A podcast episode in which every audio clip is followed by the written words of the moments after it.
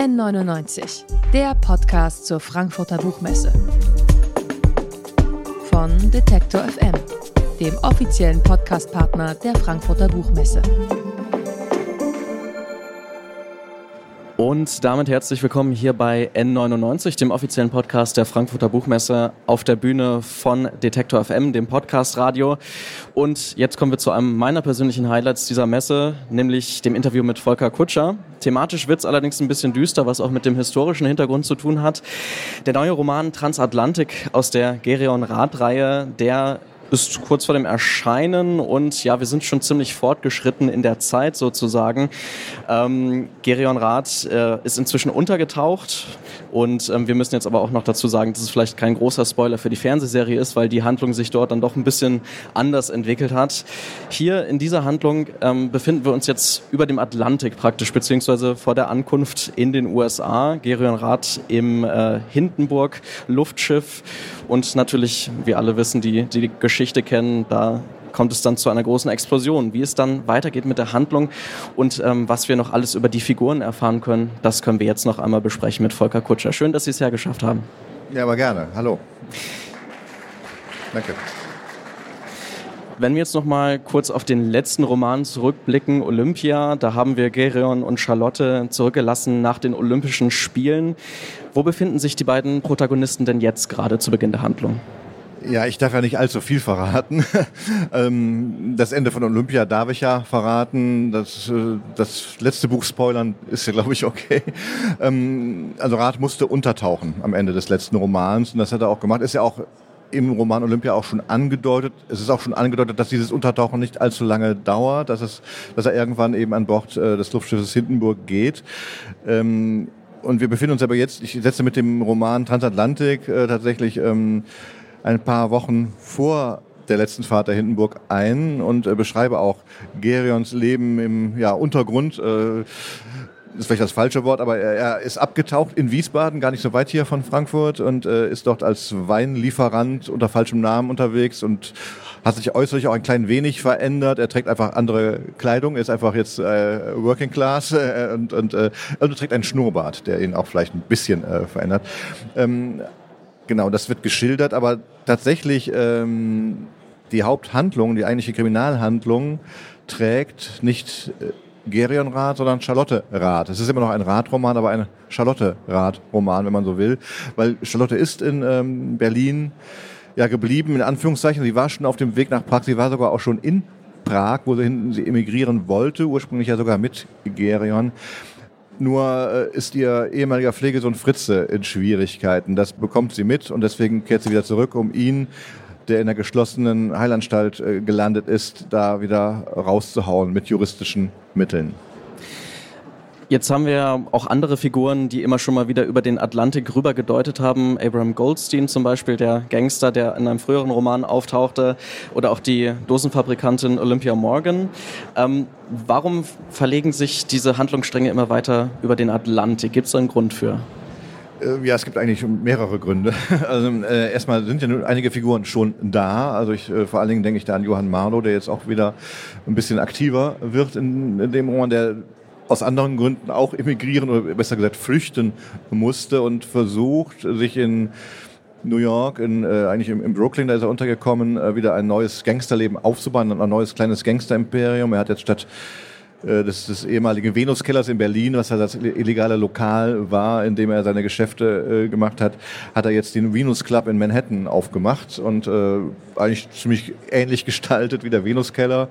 Ähm, und ähm, ja, er glaubt, äh, wieder Fuß gefasst zu haben und äh, da ganz gut im Geschäft zu sein, aber er bekommt Probleme. Ähm, und zwar indem ein Konkurrenzprodukt, also Heroin, damit handelt er unter anderem auf den Markt kommt, das äh, besser ist als seines und das muss er irgendwie lösen, dieses, dieses Problem. Das zweite ist äh, Gerions Bruder. Severin ist schon lange in den Staaten und da hat Gerion auch immer ab und zu mal die aktuellsten Jazzplatten äh, bekommen. Er ist auch der Einzige, der noch Kontakt zu diesem schwarzen Schaf der Familie hat. Und ähm, ja, wie Sie auch schon angedeutet haben, das ist ja auch in dem Fall kein Spoiler, weil es in Olympia auch schon steht, Gerion steigt an Bord der Hindenburg. Sehr teure Angelegenheit ist das, aber er hat das große Glück oder er muss ja auch fliehen, weil er einer ich halte es mal ein bisschen allgemein abstrakt, einer sehr reichen Dame geholfen hat, die auch entkommen muss und die ihn, ähm, ihm diese Überfahrt ermöglicht, die aber dann ja, äh, mit dieser Katastrophe in Lakehurst äh, endet.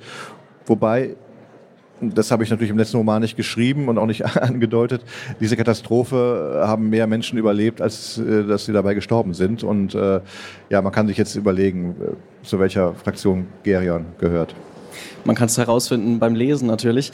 Ähm, ist auch die Tatsache, dass einfach die Situation in Deutschland immer schwieriger wird für die Figuren, auch vielleicht ein Grund, dass die Handlung sich ins Ausland verlegt? Genau, es ist eben ein, ein, äh, ja, ein Sehnsuchtsziel, ist vielleicht ein bisschen zu hoch gegriffen, aber ähm, neben dem allernächsten Immigrationsziel Prag, äh, das war eine der wenigen Demokratien, die es noch in Europa gab, die Tschechoslowakei.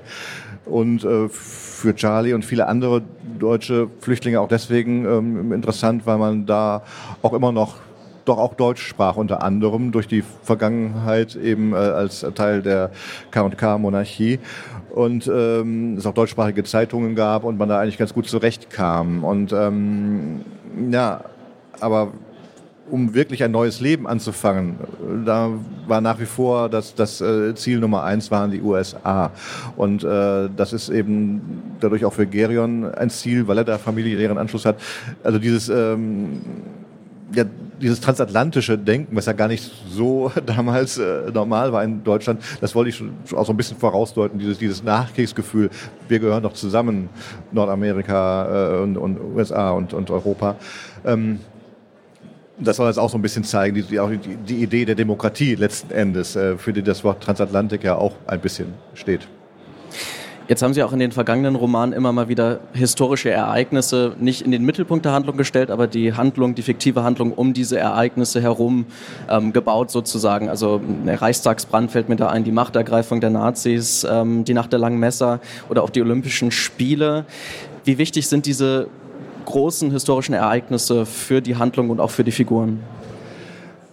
die sind äh, sehr wichtig für mich, aber mir ist auch wichtig, die nicht in den Mittelpunkt zu stellen. Die wirklich, äh, aber es sind äh, Ereignisse, die natürlich das Alltagsleben der Figuren begleitet haben, aber gar nicht unbedingt immer so auch als, als, historische Ereignisse erkennbar waren für die Zeitgenossen. Also nicht zwingend sowas wie ein Reichstagsbrand vielleicht schon, aber viele andere Dinge nicht. Und das Jahr 1937, in dem jetzt der aktuelle Roman spielt, ist eigentlich so gesehen, was Ereignisse angeht, ein eher langweiliges Jahr. Man hat da, ich habe so ein paar Dinge aufgegriffen. Ähm, äh, es gab diese große Ausstellung äh, Anfang des Jahres, gebt mir vier Jahre Zeit, wo die Nazis sich selbst feiern und sagen, guck mal, was wir alles Tolles gemacht haben in den letzten vier Jahren, was wir aus Deutschland gemacht haben. War eine Riesenshow äh, im, Messegelände in Berlin. Äh, dann gab es im Sommer die 700-Jahr-Feier Berlins, äh, auch mit allem Pomp und also sehr kitschig und, und also da trugen selbst die Ritter Hakenkreuze auf ihren Rüstungen und so weiter. Dann gab es den Mussolini-Besuch, den ich auch am Rande ein bisschen antippe, aber was mir tatsächlich das wichtigste Ereignis, was gar nicht so äh, bekannt ist, ähm, mir auch gar nicht so bekannt war, war eine große Luftschutzübung im Herbst äh, sieben, oder September, das war glaube ich Spätsommer 37, aber jedenfalls ähm, in Berlin, die schon Wochen vorher in den Zeitungen groß angekündigt wurde, weil es auch um Verdunklung ging. Die Leute sollten ihre Wohnungen verdunkeln, die Autos fuhren mit abgedunkelten Scheinwerfern und so weiter. Die Straßenlaternen waren aus. Ähm, und das Ganze ging aber einher auch mit einer wirklichen Luftschutzübung. Es gab äh, Fliegeralarm. Die Leute mussten in die Luftschutzkeller und es Görings Bomber flogen im Tiefflug über die Stadt, überall qualmte es und, und Rauchsäulen und es knallte und, und es, es gab sogar Flugzeugwracks, so nachgestellte, die dann an der Straße waren. Das Rote Kreuz übte mit, wie wir es heute auch noch kennen, mit geschminkten Verletzten und so weiter. Also es wurde richtig Krieg gespielt und äh, ganz ernsthaft. Und äh, das äh, war für mich so, eine, so ein Ereignis, was ich durch die Zeitungslektüre kennengelernt habe, dass ich dachte, da wurde schon richtig Krieg gespielt. Das das Regime, das immer noch von Frieden sprach, die Nazis die ganzen Jahre immer, wir wollen Frieden und so weiter, ähm, dass das eine große, große Lüge war, ähm, musste eigentlich zumindest jedem Berliner spätestens zu diesem Zeitpunkt klar geworden sein, dass man wirklich ernsthaft sich auf den Krieg vorbereitet. Jetzt haben Sie ja gerade schon angedeutet, dass diese Luftschutzübung zum Beispiel ein Ereignis war, über das Sie selbst vielleicht vorher noch nicht so viel wussten. Wie viel Recherche betreiben Sie denn für die Bücher? Also gibt es da immer wieder neue Aspekte, die Sie rausfinden und sich dann vielleicht auch in der Recherche so ein bisschen, ich will jetzt nicht sagen verlieren, aber schon sich da viel mit beschäftigen? Äh, ja, recherchieren macht Spaß. Tatsächlich, das ist, äh, da kann man sich schnell verlieren. Das, das wirklich anstrengende, vor dem man sich ja gerne auch schon mal drückt, ist das Schreiben. Und das kommt tatsächlich schon mal vor, dass ja, ich muss zwischendurch auch recherchieren. Klar, der Großteil der Recherche findet vorher statt, wo ich mir überlege, ne, in welchem Zeitrahmen spielt der Roman, was ist, hat sich da ereignet, parallel zu den äh, fiktiven Ereignissen, die ich äh, beschreiben will.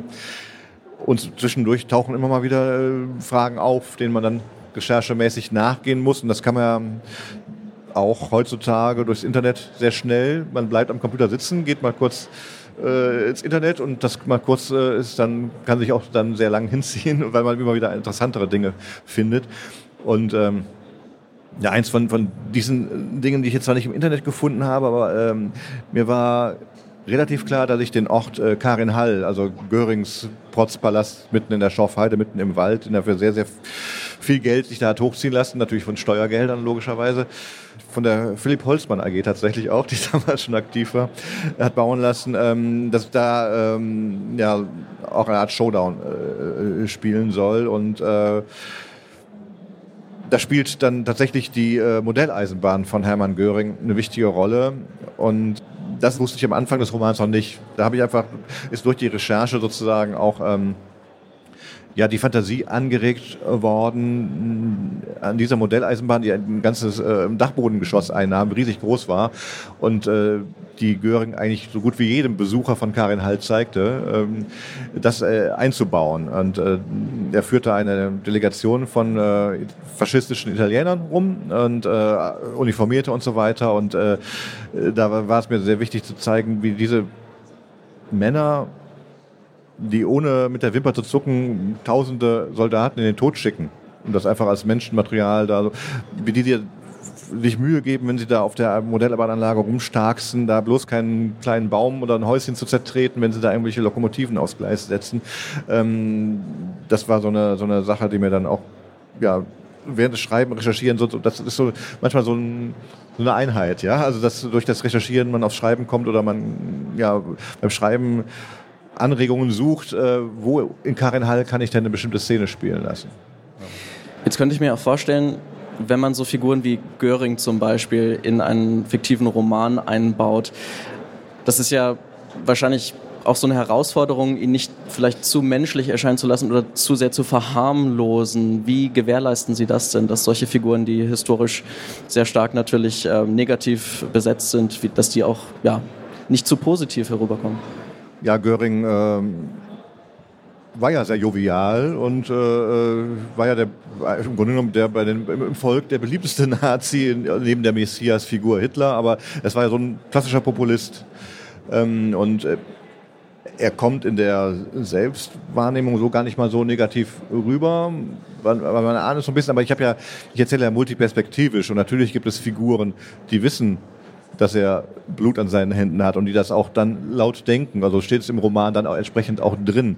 Ähm, das ist ja das, man sieht es ihnen ja nicht an, ne? was, was sie, was sie äh, äh, an Menschenleben schon auf dem Gewissen haben. Und ähm, das muss auf andere Art und Weise dann vielleicht auch, auch gezeigt werden. Also mir war es wichtig, äh, Göring schon so rüberzubringen, wie man ihn ja kennt aus Film und Material und wie er so beschrieben wird, dass man die Figur oder die historische Figur wiedererkennt, aber natürlich ist er in den Szenen, die er im Buch auftaucht, äh, es sind rein fiktive Szenen, weil er auch mit fiktiven Figuren, wie Charlotte zum Beispiel da äh, und, und dem Andreas Lange da äh, und, und Reinhold Gräf unterwegs ist. Also das ist ähm, dann schon eine Mischung natürlich immer. Ähm, man darf ja nie vergessen, sämtliche Figuren in meinen Romanen, die keine fiktiven sind, die es wirklich gegeben hat, sind aber, wenn sie in meinem Roman auftauchen, natürlich auch fiktiv, weil sie in einer fiktiven Handlung dann unterwegs sind. Sie haben ja bereits angekündigt, dass die Serie ihren Endpunkt 1938 finden soll, zur Reichspogromnacht. Warum dieses Ereignis?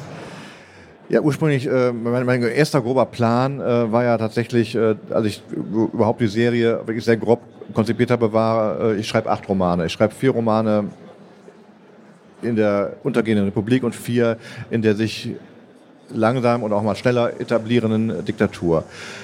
Und da wäre ich nach Adam Riese halt 36 rausgekommen und habe dann sehr schnell gemerkt, das ist das falsche Jahr, um äh, aufzuhören.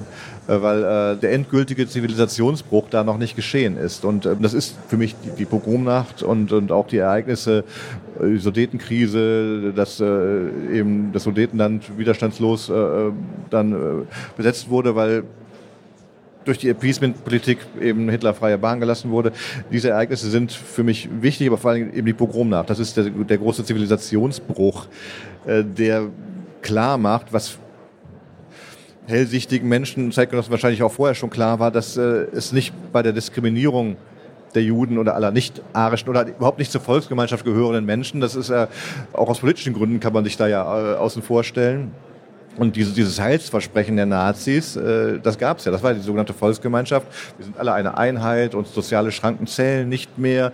Aber wir müssen natürlich arische Deutsche sein. Und äh, alle anderen werden ausgegrenzt. Und dass dieses Ausgrenzen äh, nicht beim Diskriminieren endet, sondern letzten Endes in Mord und Totschlag endet, das zeigt die Pogromnacht sehr, sehr deutlich. Das ist der erste Schritt äh, auf dem Weg nach Auschwitz, äh, ganz einfach. Und, und äh, ja, das war mir klar, das muss ich noch erzählen. Ich äh, wollte ja und will auch nach wie vor nicht in den Krieg selbst hineingehen und nicht in den Holocaust, weil die Schrecken sind ja bekannt. Und äh, ich finde es auch sehr schwer, und ich will das auch nicht, diese Dinge zu erzählen, diese Grausamkeiten. Äh, Krieg ist der Ausnahmezustand, den es zu vermeiden gilt. Und äh, mir geht es darum zu zeigen, wie er damals nicht vermieden wurde und, und äh, dass man vielleicht daraus ein bisschen lernen kann. Wobei ich immer mehr die Hoffnung da auch aufgebe, dass die Menschheit überhaupt ein bisschen aus der Geschichte lernt, wenn man jetzt eben sieht, was gerade in der Ukraine wieder los ist.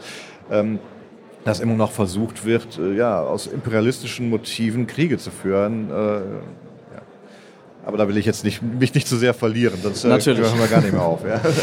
Genau. Ähm, ich habe es ja in der Einleitung auch schon mal angedeutet, dass ähm, wir nicht wirklich spoilern, was die Fernsehserie Babylon Berlin angeht, die natürlich auf ihren Romanen basiert.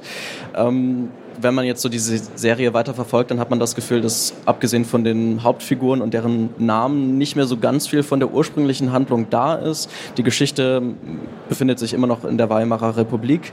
Wie sehen Sie als Autor diese Veränderung in der Serie? Ja, es ist ganz einfach. Ich freue mich über jede Veränderung, die gut ist, und ich ärgere mich über jede Veränderung, die schlecht ist. Im Grunde gestehe ich so einer Fernsehserie jede Freiheit zu. Und äh, jetzt in der aktuellen Staffel, äh, die auf Goldstein im dritten Roman äh, basiert, ähm, sind sehr viele Motive aufgegriffen. Eben die Figur Goldstein selber, Abraham Goldstein, der eigentlich fast ein bisschen äh, weniger gangstermäßig agiert, also in meinem Roman oder anders gesprochen, er, er ist weniger Gangster und agiert mehr gangstermäßig. Bei mir ist er eigentlich Gangster und agiert man denkt, er wäre als Gangster in Berlin, aber er ist aus ganz anderen Gründen da. also das ist in der Fernsehserie leider ein bisschen anders gelagert.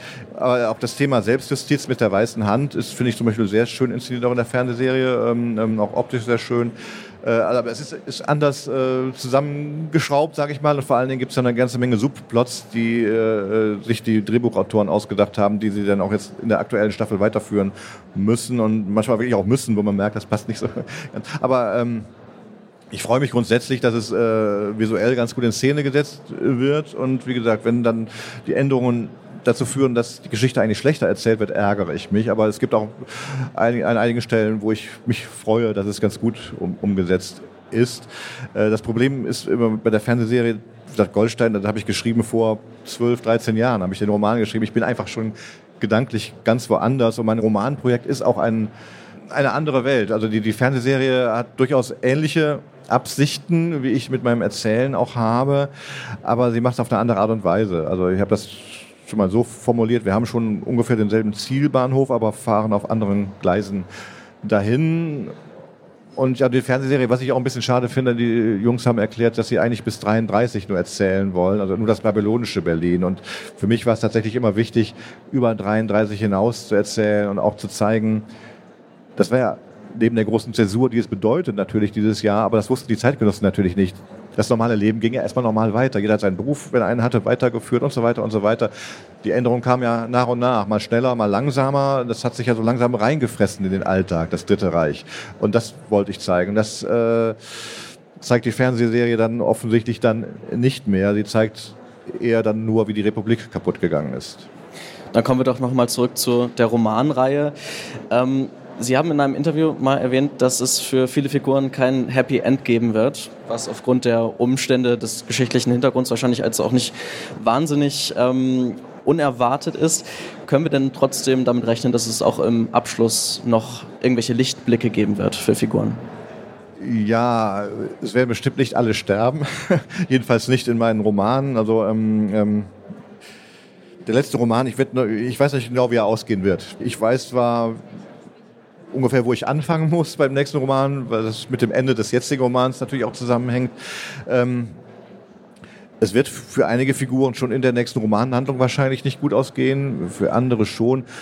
Nur Sie haben es ja schon angesprochen, diese Zeiten, äh, das ist, war eine Lost Generation. Also es, äh, ähm, meine Figuren werden aus ihrer fiktiven Welt, die aber vorher im Hintergrund spielt, Ende Jahr 38, vielleicht auch Anfang 39, ich weiß noch nicht genau, wie weit die Handlung reicht, vielleicht schaffe ich es noch bis zur Silvesterfeier, aber viel später eben nicht äh, entlassen sozusagen. Und, und äh, alle die, die es äh, mit, mit einem blauen Auge oder vielleicht auch mit heiler Haut überleben sollten, das werden schon einige auch, das werden, wie gesagt, nicht alle sterben, aber die werden in eine Zeit entlassen. Ich meine, der, der Krieg kommt erst noch. Also man kann durchaus als Soldat verpflichtet werden, an die Front müssen. Man wird irgendwann dem Bombenhagel ausgesetzt sein. Man wird eventuell auch der Verfolgung des Regimes ausgesetzt sein, die jüdischen Figuren und so weiter und so weiter. Also das heißt nicht, äh, wenn sie heil aus meinem Roman rauskommen, dass sie dann den Krieg überleben. Aber das liegt noch ein bisschen in der Zukunft. Davor gibt es noch viel zu lesen im neuen Roman Transatlantik von Volker Kutscher. Das Buch erscheint am 27. Oktober bei Pieper und kostet gebunden 26 Euro. Vielen Dank für Ihre Zeit. Aber gerne. Danke Ihnen.